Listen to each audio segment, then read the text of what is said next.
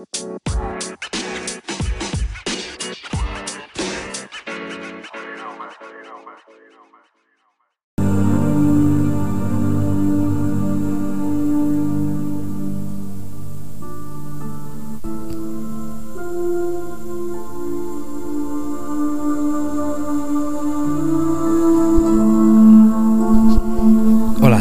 tardes y bienvenidos de vuelta a Hablemos Paja. No importa cuándo, dónde o con quién estén, siempre son tardes de Hablemos Paja. Hoy venimos a ustedes con una película especial, diferente, de esas películas que creo que el tiempo nunca jamás podrá corroer al punto de sacarla de la cultura general, o por lo menos siempre habrá personas locas o podcasts, así como Hablemos Paja, que no permitirán que jamás esta película se vaya al olvido. Estamos hablando de los últimos samurai, no el último samurai. Y de hecho eso es uno de los muchos grandes errores que la gente tiene de la imagen de esta película. Esta película sale en el 2003 y es eh, del director Edward Zwick que por cierto en el 2016 intentó volver a hacer su dúo mágico con Tom Cruise en la película Jack Reacher y no le fue muy bien. Pero bueno, eso no es lo que estamos tratando de juzgar y hablar de aquí. Estamos hablando de los últimos samurai, The Last Samurai. Y es porque samurai es lo mismo en singular que en plural en inglés. Y resumamos todo ese mini escándalo porque ni siquiera le doy, me, gusta darle la, la más mínima importancia porque es absolutamente ilógico. Pero vamos a ver, pongámonos en los zapatos de alguien más. Si usted escucha una película que se llama Los Últimos Samurai o El Último Samurai y se trata de Tom Cruise convirtiéndose en un samurai, bueno, algunas personas pueden ser suficientemente cerradas como para sin haber visto la película criticarla y decir que es racista o que está whitewashing, ¿verdad? O sea, lavando culturalmente la, la riqueza de la película. después usted ve la película y usted entiende el valor y lo increíble que es esta película y que en ningún momento se trata de apropiarse de una cultura japonesa.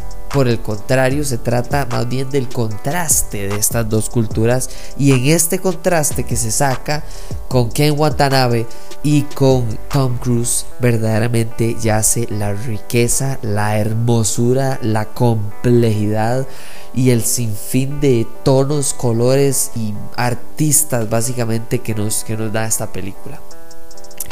Hablemos de la importancia incluso de esta película para, para Ken Watanabe. Ken Watanabe, eh, por si no lo habían visto hasta esta película, si no han visto esta película, probablemente es un poco más famoso por su papel en la, en la película de eh, Christopher Nolan, eh, Inception, ¿verdad? El origen.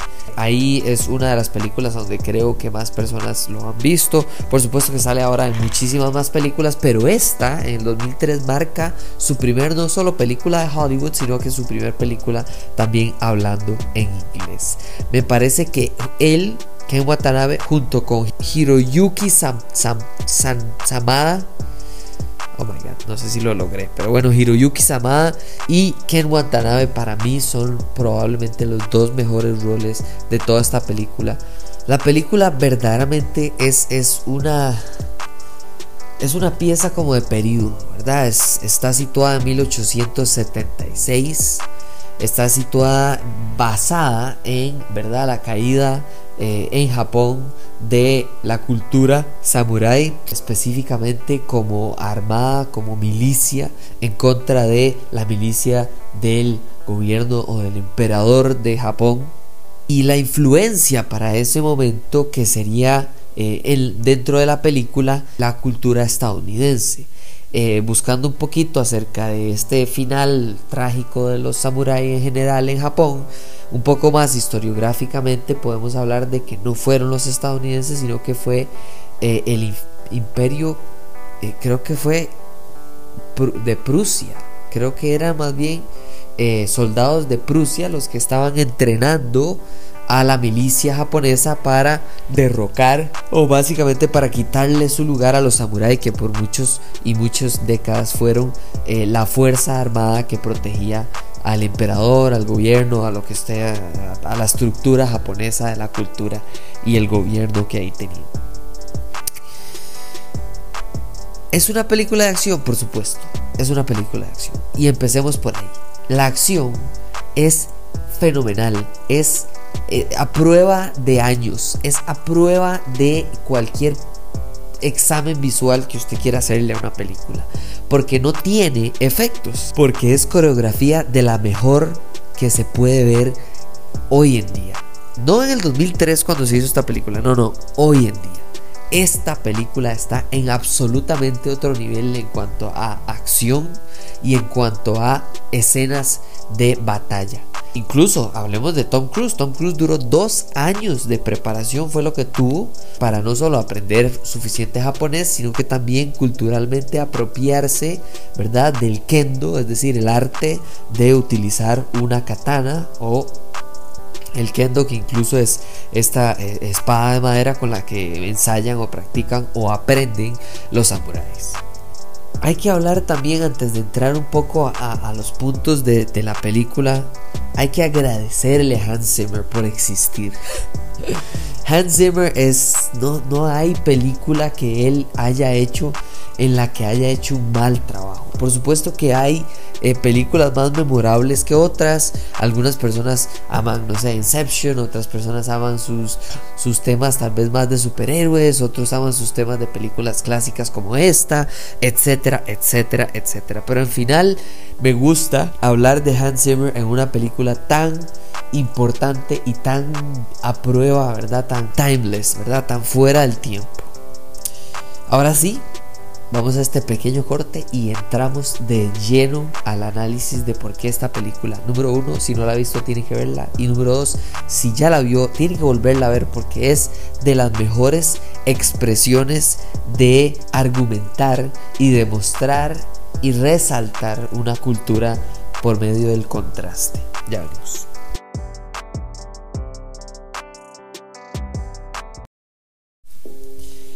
Para mí, cuando usted quiere saber la opinión subjetiva de una persona sobre una película, es decir, cuando usted no quiere analizar la composición, la dirección, la actuación, ¿verdad? O sea, cuando usted quiere analizar la emoción de una película sobre una persona, porque es muy diferente. Ejemplo, yo entro a una película, es de acción, de superhéroes, yo salgo, estoy súper feliz, ¿verdad? En cambio, usted puede llevar a alguien diferente, por ejemplo, no sé, mi papá, que es una persona que admiro, que entiendo, que compartimos muchas cosas, pero si va a ver una película de superhéroes y sale, normalmente no va a salir sintiéndose de la misma manera que me siento yo, pensando o sobrepensando de la misma manera en la que pienso yo. Yo salgo del cine y empiezo a pensar, mira, esa película cómo se conecta con tal, cómo se compara con aquella, qué me hizo sentir comparado con la anterior, si fue efectivo, ¿verdad? Esta pensadera. Mientras que mi tata a veces sale del cine y dice, mira, película más mala. ya, y siguió. Y el resto de su día ya no volvió a pensar en esa película. Se acabó.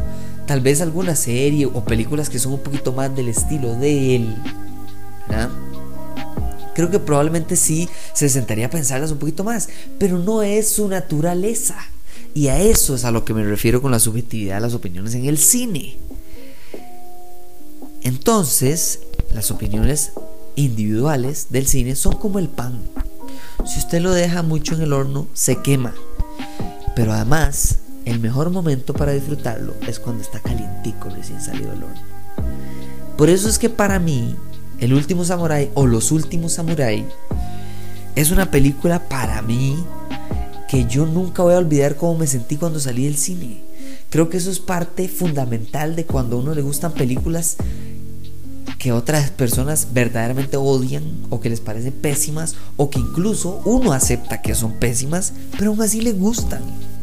Porque cuando usted salió del cine, cuando ese pancito salió del horno, tal vez no era para usted, o tal vez solo era para usted. Tal vez solo ese día era para usted. Pero mi punto es que el último Samurai fue altamente criticado porque Tom Cruise haciendo una película de samuráis. Porque una película sobre cómo Japón odia a los samuráis es una falta de respeto y no se entiende.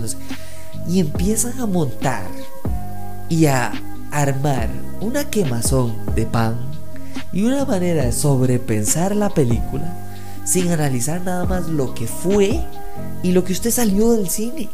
Cuando el pancito estaba listo para comerse, usted lo dejó en el horno y le empezó a meter cosas ya tarde. Y no lo pudo arreglar, más bien lo arruinó.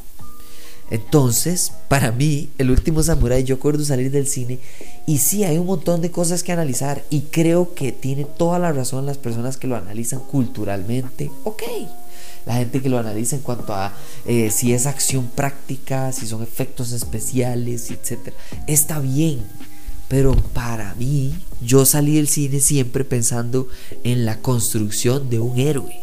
Para mí, lo que yo más rescaté, lo que más disfruté de esa película fue ver a un borracho inútil o inutilizado o quebrantado o roto, o deprimido, aplastado por su historia y por su vida, por ser un, excelente soldado condecorado y demás, increíblemente infeliz. Él es excelente en lo que hace, pero lo que hace lo deprime. Imagínese ser, ir a eh, eh, saber lo que usted quiere, estudiar lo que usted quiere, dedicarse a lo que usted quiere, llegar a trabajar su primer día, hacer su mejor trabajo y darse cuenta que cada día que usted trabaja es más infeliz en lo que hace. Ese es el Nathan Algren que nos presenta al principio de esta película. Y eso no tiene nada que ver con cultura. Eso tiene que ver con que él era un héroe de guerra. ¿Y qué tipo de héroe de guerra era? Era básicamente un borracho, un más traumatizado. Más que se ahogaba en alcohol para olvidar todo el pasado de matanzas injustas o locuras que él vio y que nada más vio y sintió que no hizo suficiente. Y lo que me gusta es que sí hay un contraste cultural y hay toda una cosa increíble del choque de culturas eh, occidental y oriental. Pero yo lo resumí emocionalmente cuando salí del cine en que esta es una persona que finalmente encontró el uso correcto de lo que él es bueno. Si usted es bueno en puntería, si usted es bueno en tener extraordinario eh, pulso, eso no significa que usted tiene que ser, no sé, un sniper y dedicarse a, no sé, matar gente o, disparar o lo... No, usted puede ser un excelente cirujano. Entonces, lo que me gusta de esta película es que en una de las misiones de que él más pensaba fracasar, que supo que fracasó y que esperaba lo peor, y básicamente esa escena donde a, Tom Cruise lo agarran y le ponen la katana contra el cuello y él ni se inmuta, porque él le da la bienvenida a la muerte, como diciendo, ah, al fin se va a acabar este sufrimiento que he tenido tanto tiempo. Y no es así. La última persona que pidió una segunda oportunidad le dan dos tazas. y eso es lo que más me gusta de esta película. Lo que me encanta de esta película es el hecho de que él es la segunda oportunidad que nunca pidió. Claro, aún así, aunque no la pidió, aunque se confunde cuando conoce a Katsumoto y cuando le dicen que está siendo curado de sus heridas y sanado de, de básicamente sobriedad por la esposa del hombre que mató en el campo de batalla mientras estaba haciendo un trabajo que ni siquiera quería hacer, solo lo hizo por dinero y sabía todo el tiempo y les advirtió, mire, ustedes lo que me están dando son herramientas, no soldados. Esa es la mujer que lo hace feliz y ese es el hombre que lo saca y lo hace un soldado digno de estar frente, hablar con y cambiar la manera en la que piensa el emperador de todo Japón. Y esto en 1876. Yo no sé si esta era la intención desde el principio de la película o no sé si es que a mí me gustó más de lo que debió de haberme gustado. Pero les tengo que decir que si hay algo que yo disfruté fue al final de la película cuando ya Tom Cruise es el héroe que siempre quiso ser cuando llega y logra lo, lo que él quería y lamentablemente por supuesto que pierde a uno de sus personas, sus guías y sus amigos, sus hermanos más importantes en Katsumoto. Y esta relación improbable o imposible o increíble termina en cambiar de parecer no solo al emperador, sino también cambiar toda la manera en la que él vive su vida. Y al final evitar la muerte no una, sino dos veces. Y en esa segunda vez, cuando finalmente el emperador le dice, por favor dígame cómo murió, él decida darse media vuelta y decirle no. Escúcheme, yo le voy a contar cómo él vivió. Eso es todo. Vayan y vuelvan a ver esta película. Y si no la han visto, no sé qué más recomendación les puedo dar. Pero bueno, demasiadas gracias por escuchar este episodio. Ojalá les haya gustado. Ojalá les vuelva a gustar esta película. Y no olviden escribirme en redes sociales, hablemos paja CR, para más ideas, para más películas, para más tecnología, para más todo. y 15% de descuento en smoothmyballs.com gracias a Hablemos Paja con el código CR Paja. Con mucho gusto. Nos hablamos en el próximo episodio y hasta la próxima.